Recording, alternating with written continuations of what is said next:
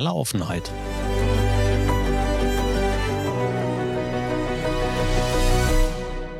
Mit Kai Truhn und Thorsten Ising. Ein leicht verschnupftes Hallo. Hallo. Na? Na, wie geht's? Ja, eigentlich schon ganz gut. Und selbst? Ach, ich äh, würde mal gut bürgerlich sagen, ich kann nicht klagen. Muss ja, wird der Ostwestfale sagen. Läuft. Aber, aber auch bei totalem Enthusiasmus. Wahrscheinlich. Ich- Ja, nee, äh, ich habe hab letzte Mal gesagt, nachdem du diese Empfehlungen ausgesprochen hast, ähm, diese Doku von Rob Mark, äh, Mark Robert Lehmann, so heißt der gute Mensch, zu gucken, zum, äh, mit der Überschrift Danach wirst du dich schämen, ein Mensch zu sein. Das habe ich nicht getan. passiert. Also manchmal passiert ja auch Leben so. Ich finde, muss aber dazu, also was ist, ich muss nicht sagen, aber ich finde die, den Videotitel nicht treffend für das Video.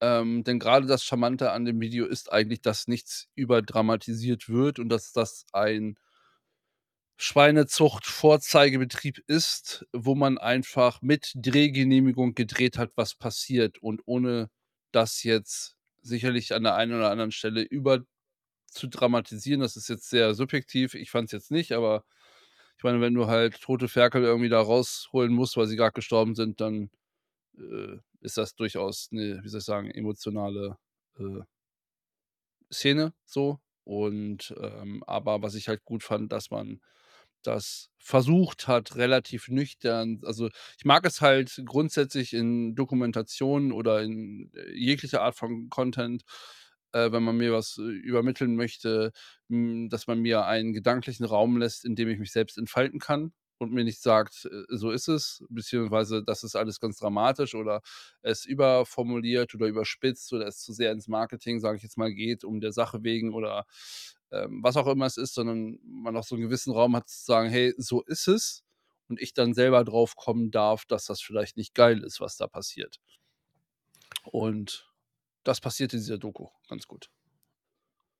Ja, ich muss ehrlicherweise sagen, dass es auch nicht daran lag, dass ich sie nicht ähm, hätte gucken können, was die Zeit angeht oder so.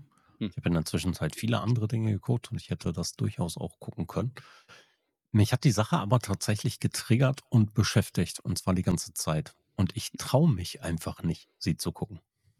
Also tatsächlich, ich traue mich da nicht dran.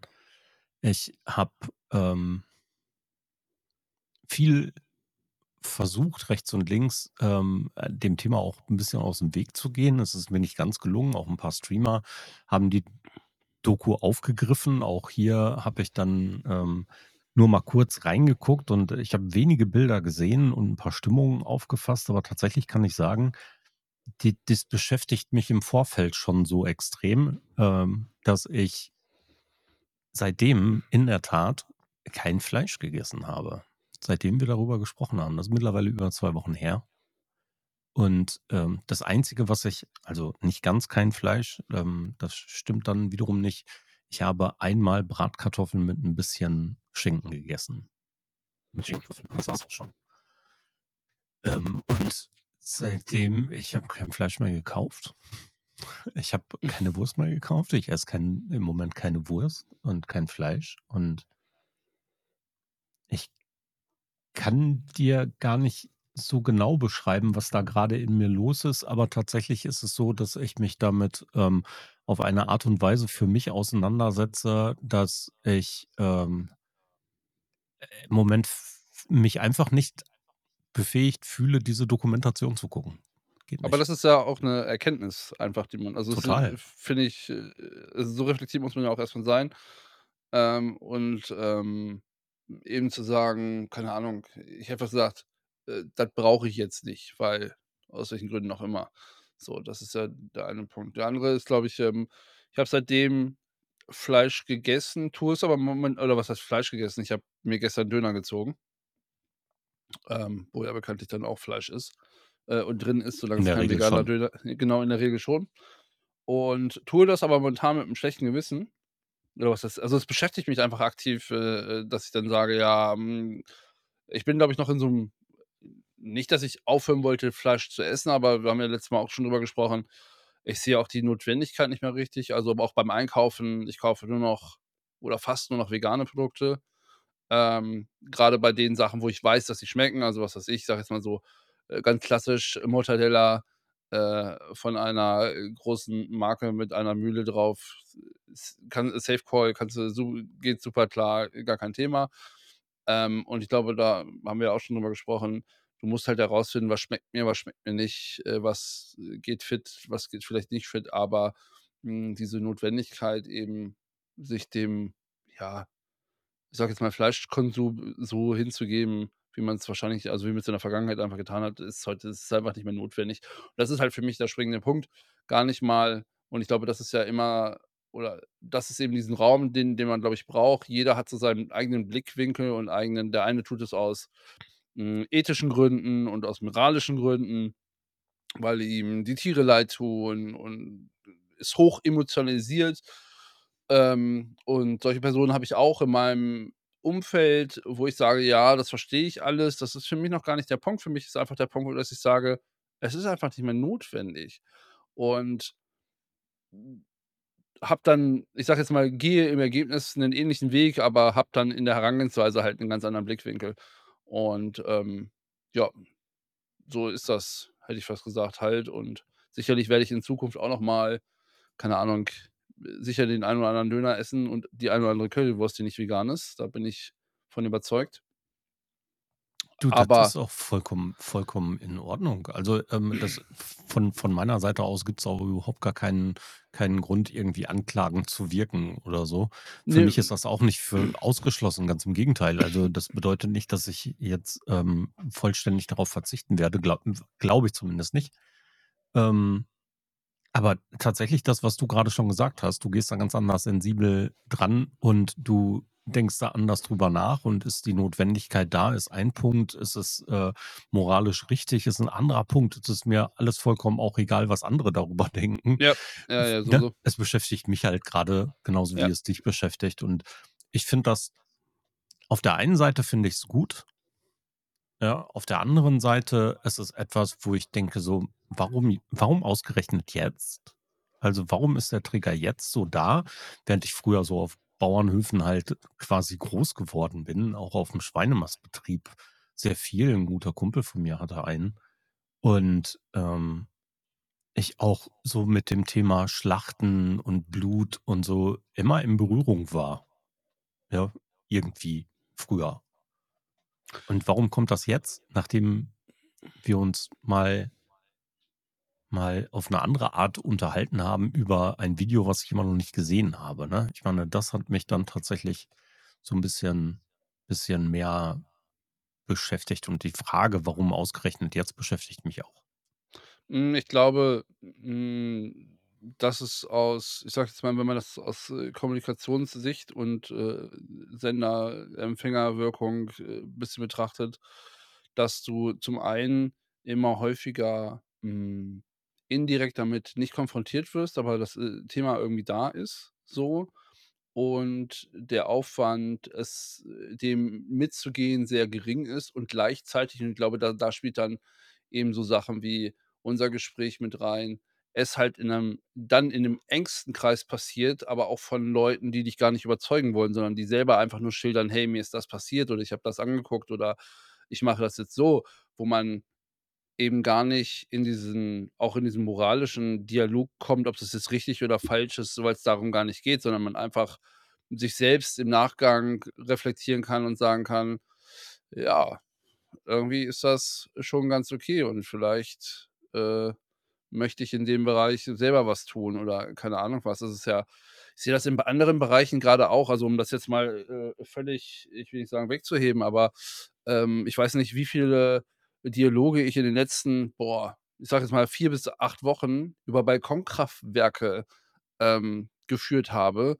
und ob sinnvoll, nicht sinnvoll, mit Speicher, ohne Speicher, keine Ahnung was. Also, ne, wo man einfach sagt, auch da andere Sachen sind werden halt salonfähiger, weil sie einfach nicht so richtig weggehen und auch, glaube ich, dann einfach ähm, in der was du sagte in der, ähm, Markt äh, Verdrängung, äh, dann irgendwann den Tipping Point erreichen. Aber, ähm und ich glaube, so hast du halt hat halt jeder die Möglichkeit, hm, für die Themen, die ihn beschäftigen, sich Zeit zu nehmen, die er braucht, um den Fortschritt zu machen, den er vielleicht machen möchte und oder eben nicht. Und ich glaube, irgendwann hast du immer so ja, einfach so Punkte, wo es dann kippt.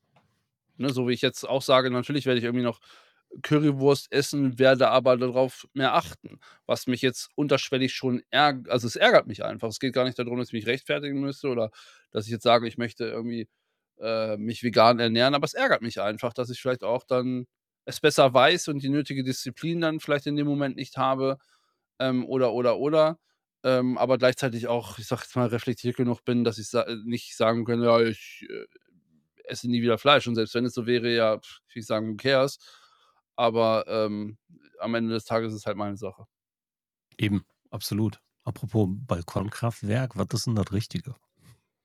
Äh, Also, a nicht, dass ich eins bräuchte, weil mein Auto wird dadurch sowieso nicht geladen, aber Äh, kann ich dir gar nicht sagen. Es geht vielmehr um die oder einen Schritt vorher. Ich glaube, also, alleine die Tatsache, dass du so was im Discounter kaufen kannst, ist ja schon wer hätte das gedacht für mich? Mhm. Also, vor 5 Jahren hätte ich nicht vermutet, dass du Solarpanels mal im Discounter kaufen kannst in der Dimension.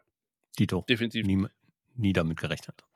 So, und, ähm, das ist halt also, es sind so, äh, für mich einfach so spannende gesellschaftliche Entwicklungen. Also, irgendwie muss ja auch so 'n unter also, es hätte ja niemand gesagt: „Oh, ich brauche 'n Balkonkraftwerk.“ Ähm, sicherlich ist das, äh damit sicherlich auch gefallen, dass du keine Genehmigung mehr brauchst. Aber es sind so spannende Entwicklungen, die irgendwie nie so richtig also, schon irgendwie promotet worden sind, aber es nie so dieses heiße Thema war la: „Wir müssen jetzt alle, äh, Balkonkraftwerke haben und auf jedem Balkon muss irgendwie müssen 2 Panels irgendwie hängen und, äh, wenn du das nicht machst, dann gucke ich dich aber als Nachbar böse an und schließe dich, äh, der von der Gemeinschaft aus.“ Das so so war es ja nie. Also, es war ja nie so hoch emotionalisiert. Es war irgendwie da, es hat irgendwie vor sich hingedümpelt und es ist irgendwie nicht weggegangen, so. Und jetzt steht der Kram irgendwie für 300 € im Discounter. Und, Mhm. äh, wo viele sagen: „Ey, und selbst wenn ich das Ding nur erst in 2 Jahren raus habe, habe ich immer noch irgendwie Kohle gespart, grade bei den Strompreisen.“ Und wie du halt sagst, der eine kann oder hat vielleicht auch noch gar kein Fahrzeug, was er damit laden kann oder auch gar nicht laden will, weil da sind wir dann beim nächsten Ta Ja, es Thema, geht die ja bei den meisten gar nicht, Ja, ehrlicherweise. ja, genau. So und oder Speicherpreise, ja, sind ja auch noch mal 'n ganz anderes Thema. Jo. So, Also, ich habe auch schon mal drüber nachgedacht ich wohne ja in äh, einem Mietshaus, ja? Mhm. Und dann habe ich natürlich mal darüber nachgedacht, ob, ähm, so ein so ein Balkonkraftwerk, egal ob ich 'n Balkon habe oder nicht ich meine, ich könnte es ja auf Garage stellen oder so oder, ähm, anderweitig irgendwie nutzbar machen. Aber ich habe mir gedacht: „Wofür?“ So, und dann habe ich eben geschaut, 1., was kosten die Dinger, die einigermaßen auch etwas abwerfen, die vernünftig produzieren und damit sich vielleicht innerhalb der nächsten 1, 2, 3 Jahre, ja, amortisieren. Mhm. Und dann habe ich darüber nachgedacht: „Ist das denn tatsächlich für mich dann so?“ Und ich habe mal die Sonnenseite betrachtet und mal geguckt, wie müsste ich's denn aufstellen, dass es so geht. Ich habe es nicht wirklich wissenschaftlich bemessen und habe es nicht durchmessen lassen und keinen Experten dabei gehabt und so, sondern nur 'n bisschen geguckt, selber geschaut. Und dann habe ich gedacht: „Ja, also, das Einspeisen so 'n bisschen für Haushaltsgeräte und Co. würde vielleicht funktionieren, so 'n Minimum an an, äh, Rückgewinnung.“ Aber tatsächlich, ich sehe für mich da keine Amortisierungschance. Mein Auto, dafür sind die Dinger zu schwach.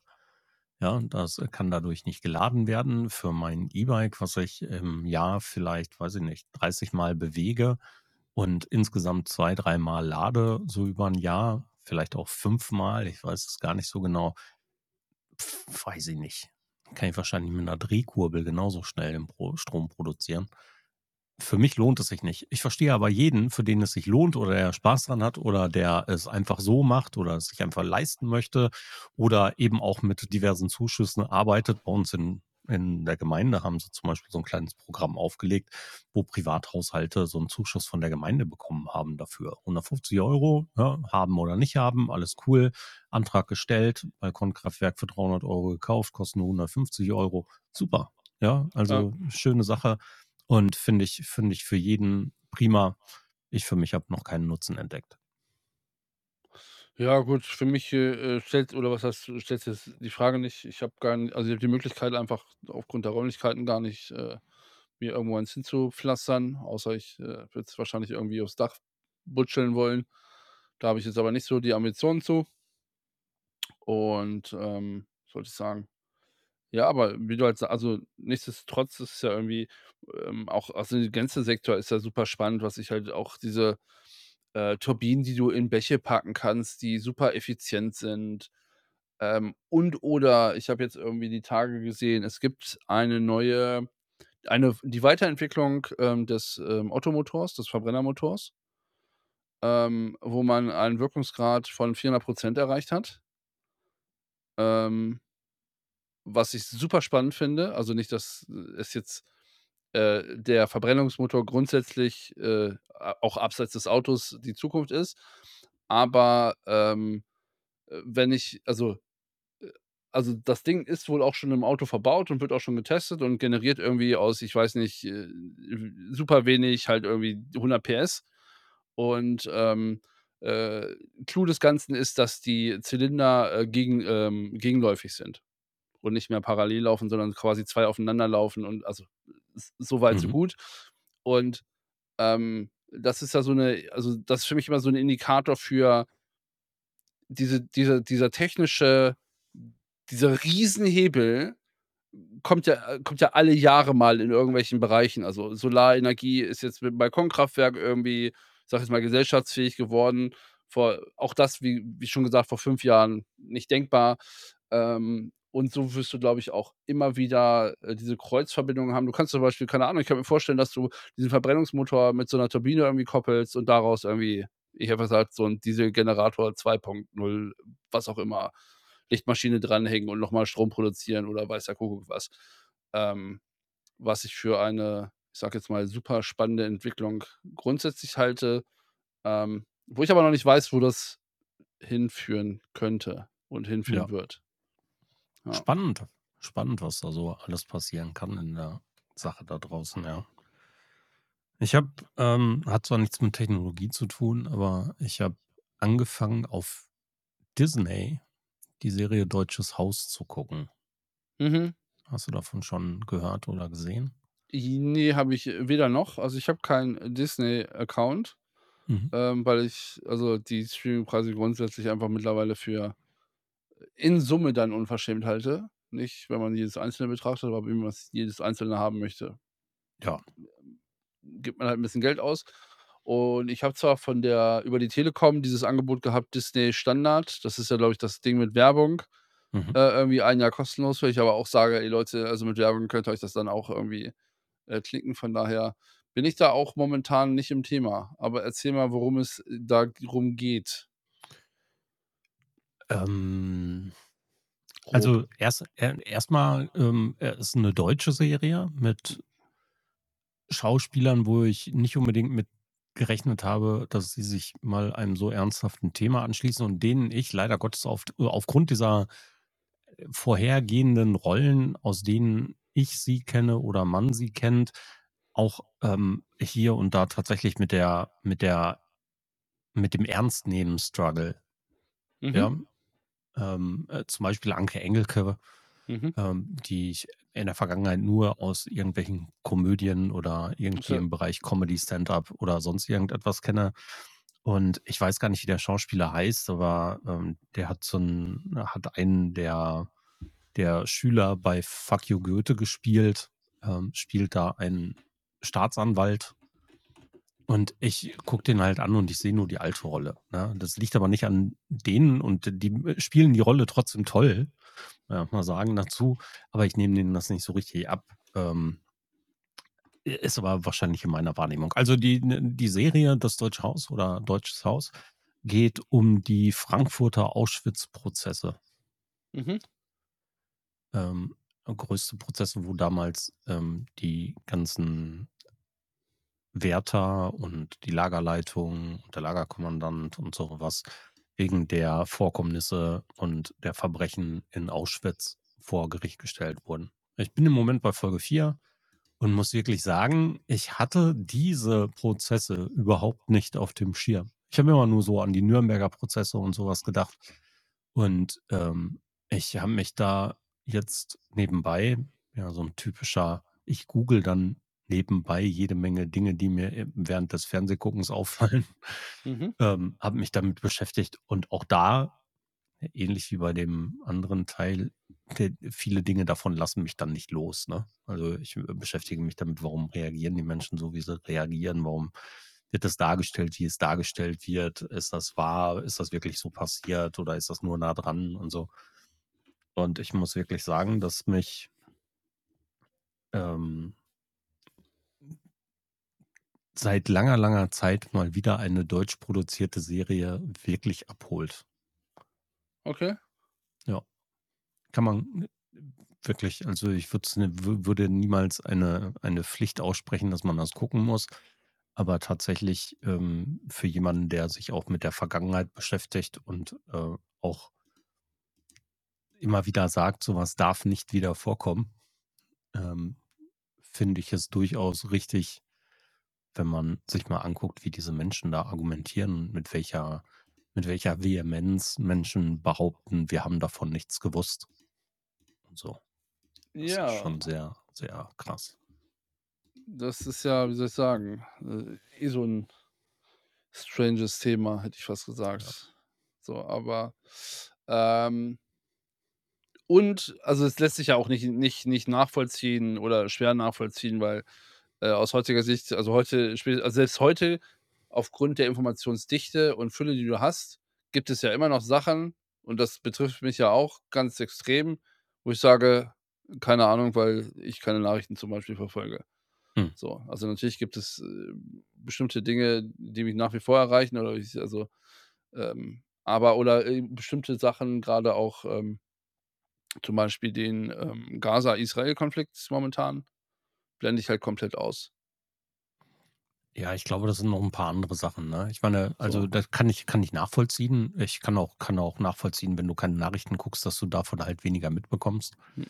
Bei solchen Sachen wie damals, ähm, wo dann eben, weiß ich nicht, der der angenommene, ähm, Lagerkommandant behauptet, obwohl er von seinem Wohnhaus zu der Kommandantur gehen musste und an der Gaskammer vorga vorbeigehen musste, behauptet, er hätte davon nichts gewusst. Ja, es ist natürlich Quatsch. Ne? Das ist ja, Ja, ja, das eben, ist ne? Also, wie willst du also, ich das grad sagen, irgendwelchen Leuten ja klarmachen? ja, ja, das ist ja das ist ja es ist ja ähnlich wie, äh, äh, wenn der Straßenzug in Schutt und Asche liegt, kannst du halt auch oder irgendwie, weiß ich nicht, Geschäfte beschmiert werden oder was auch immer. Also, Eben. dass du nicht äh, also, das nicht mitkriegst, ist halt, äh, schwierig eine sehr schwierig argumentativ haltbare These, hätte ich fast gesagt. Ja, Ähm, und ja. d äh, ich meine, das Problem ist, dass wir heute genau die dass wir ähnliche Situationen wieder haben. Das Ja, also, noch nicht wieder. so schlimm wie damals, sondern ich meine im Sinne von leugnen, das ist ja nicht so schlimm oder wir leugnen irgendwelche Geschichten und, ähm, es werden da draußen irgendwelche Rechten gewählt oder so. Das ist ja durchaus da draußen aktiv. Es werden Lügen befeuert beziehungsweise Lügen toleriert und angenommen. Also, solche Sachen, keine Ahnung, irgendeine Zeitung schreibt, ähm, es kommt 'ne Mehrwertsteuererhöhung in der Gastronomie und halb Deutschland schreit auf. Und es gibt überhaupt gar keine Mehrwertsteuererhöhung in der Gastronomie, sondern nur die Förderung, die Minderung der Mehrwertsteuer für die Gastronomie der vergangenen Jahre in der Corona-Rettung läuft aus. Das war eine Maßnahme. Also, kann man natürlich andersrum erzählen und kann daraus 'n großen politischen Streich drehen und den derzeit amtierenden Politikern irgendwie das Böse an 'n Hals wünschen. Aber es stimmt halt nicht. Ja, und diese diese Faktenverdrehung, die es damals sehr deutlich gab, gibt es heute wieder und sie wird für dieselben Zwecke genutzt. Und das ist das, was ich im Grunde echt dramatisch finde. Aber ich meine, wir beide können da leider Gottes nichts dran ändern und die meisten der Menschen, die uns zuhören, wahrscheinlich auch nicht. Nichtsdestotrotz finde ich's gut, wenn wir ab und zu mal drüber reden.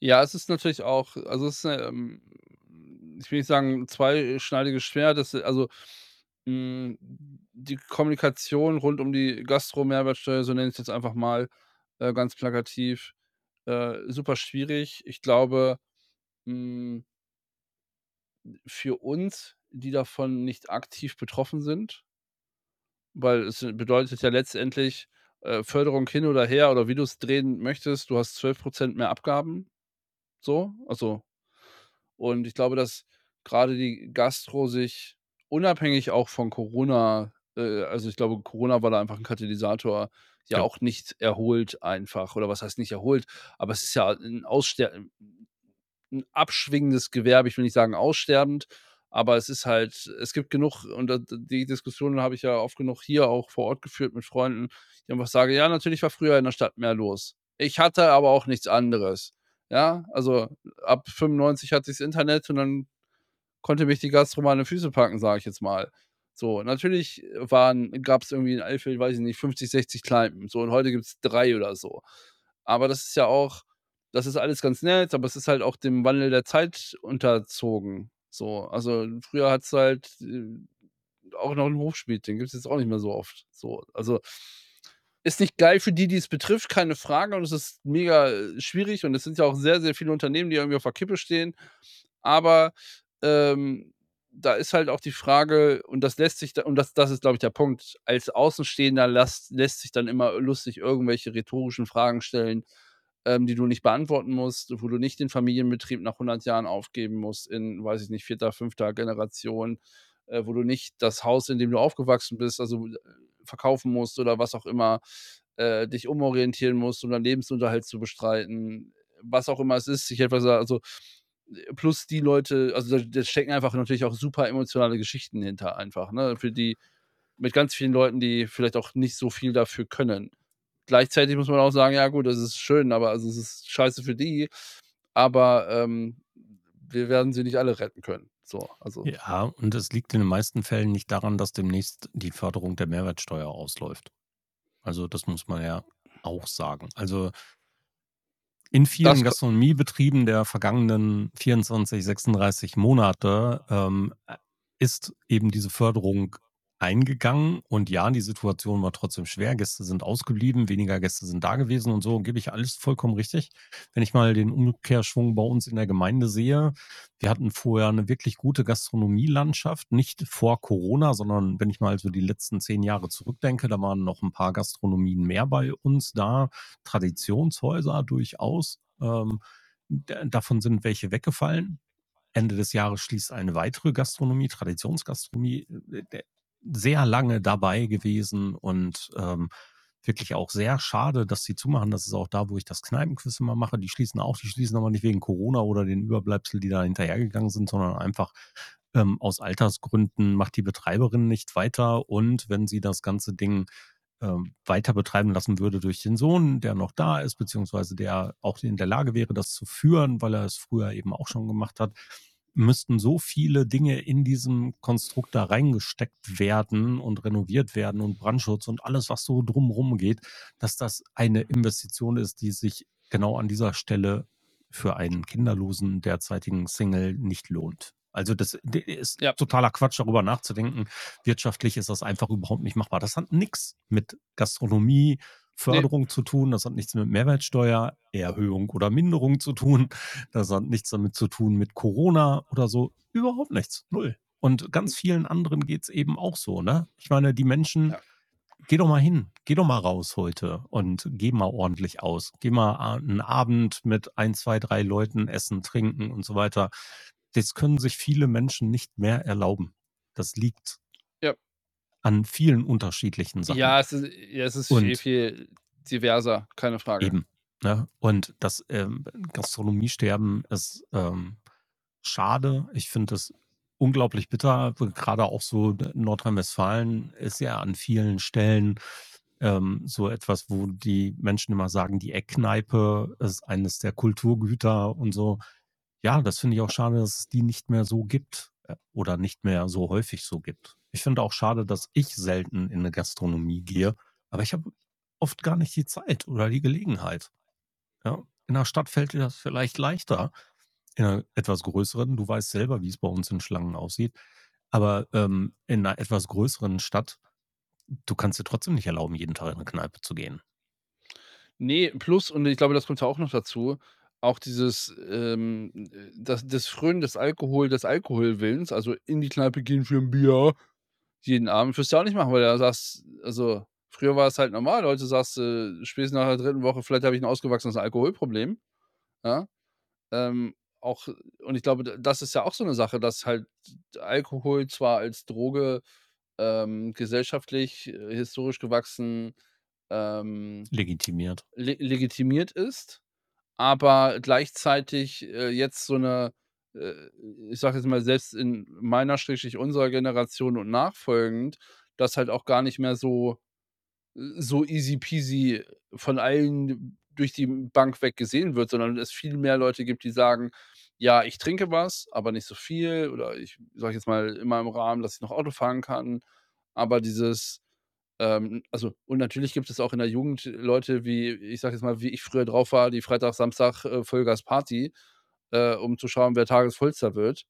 Ähm, ganz normal so, das gehört, glaube ich, auch zum Ausprobieren einfach mit dazu, aber auch das ist ja das ist ja rückläufig in der also und oder sie feiern halt zu Hause, aber es ist halt nicht mehr also nicht mehr so nicht mehr in der Breite, wie's mal war, sagen wir's mal so. Und ich glaube, das ist ja auch so 'ne Sache einfach. Also es die Gesellschaft formt sich halt neu in allen Bereichen und dann gibt's halt Bereiche, die, ja, wegfallen und Gastronomie Ja. ist sicherlich einer davon, der schrumpfen wird. Ja, und andere andere gesellschaftliche Treffpunkte kommen dazu, ne? Also, das ist auch noch Hm. so was, ne? Also, man geht vielleicht nicht unbedingt mehr in die Kneipe, sondern ins Clubhaus vom Verein oder man trifft sich dort beim Tennis und guckt gemeinsam Fußball und so was, ne? Ne, diese Sachen sind halt auch mittlerweile da oder bei Freunden im Keller und Football gucken oder so. Ja. Ja, und, ne, auch nachvollziehbar. Sind ja auch Sachen in dieser Gesellschaft das hat ja meistens nichts damit zu tun, dass die Menschen keine Lust haben, sich zu treffen oder keine Lust haben, rauszugehen, sondern ob ich 'ne Kiste Bier kaufe mit 24 Flaschen Bier drin für 'n paar Kumpels oder ich gehe in 'ne Kneipe und kaufe 24 Bier, da liegen halt einiges an Euro zwischen. Und das ist kommt wieder eben auf diese Preisschienen, die ich eben schon mal angesprochen habe. Das ist heute in vielen Fällen für viele Menschen einfach nicht mehr machbar. Ja. Ja. Tja. Und ja.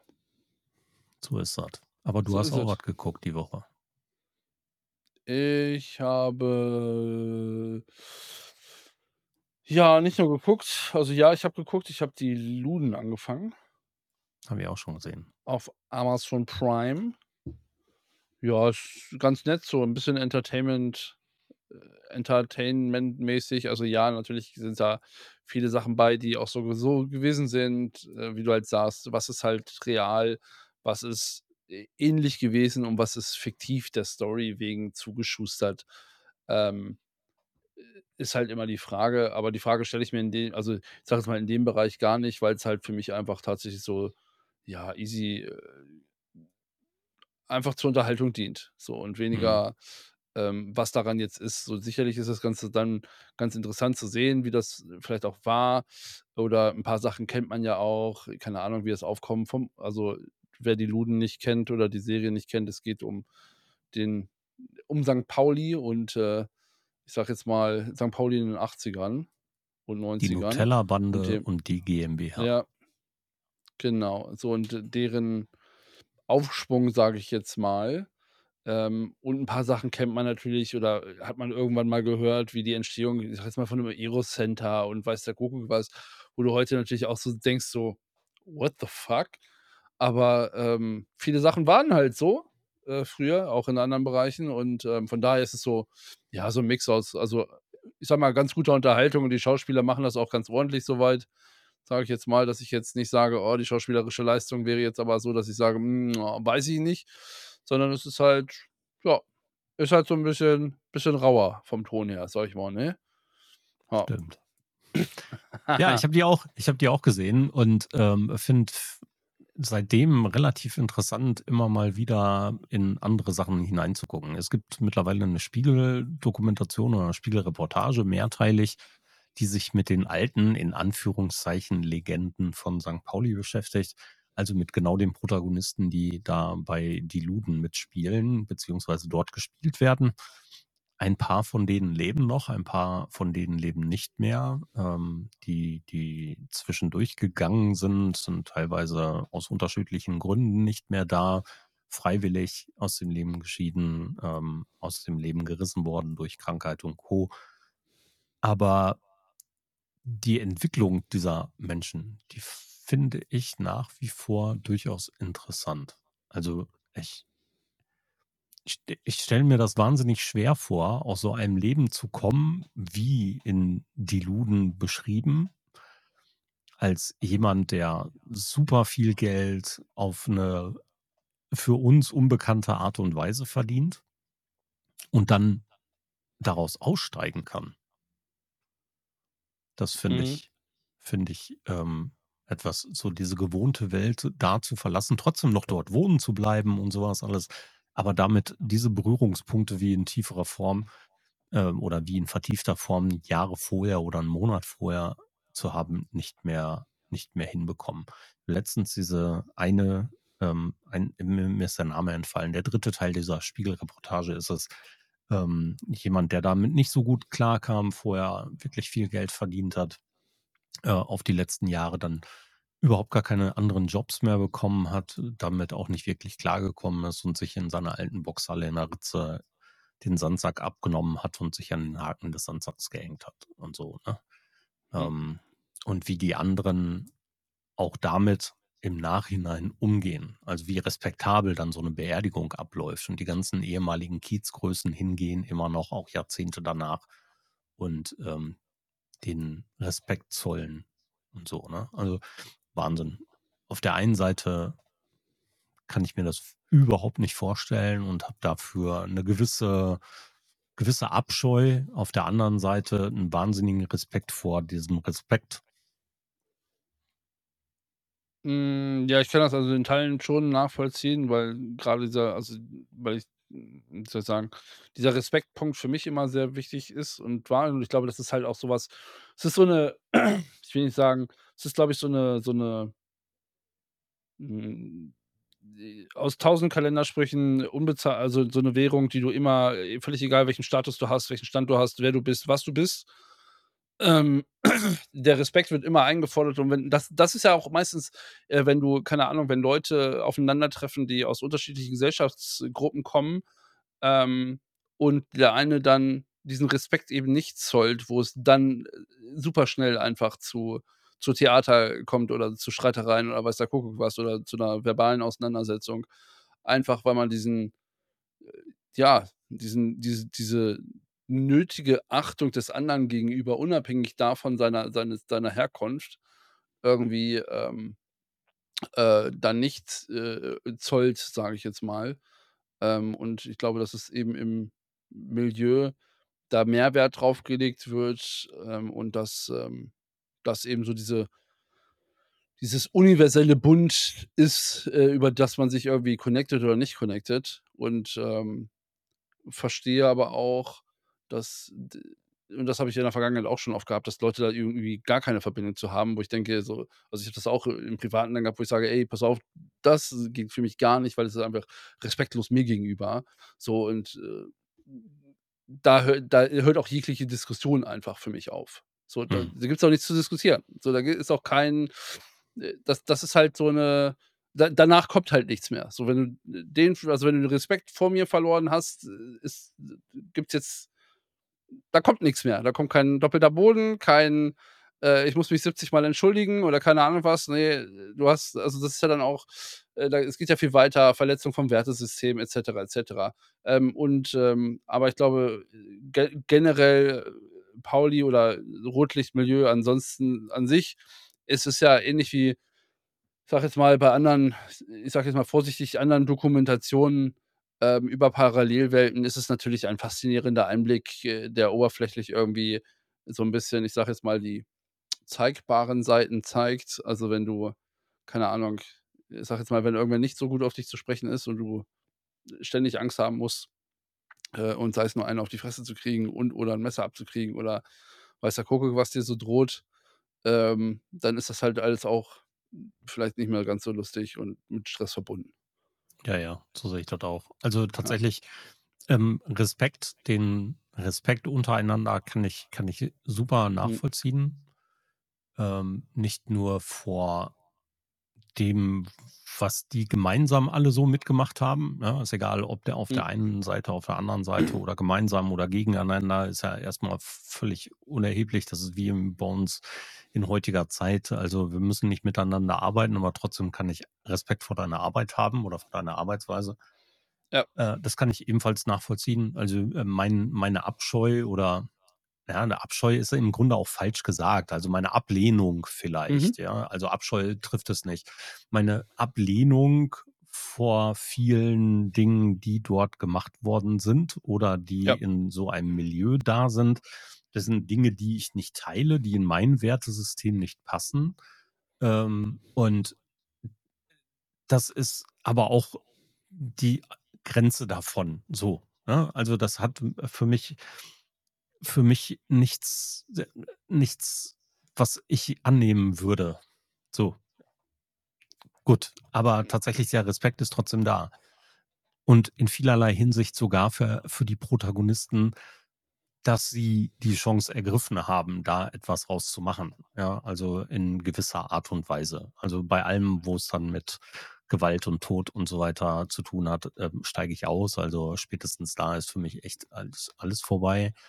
Ähm, ähm, wobei man an vielen Stellen eben auch sagen muss, dass das bei manchen so gar nicht war, ne? Ich meine das war ja dieses Stück, was zum Beispiel die Nutella-Bande immer nach vorne getragen hat, dass sie ordentlicher mit den Frauen umgehen, ja?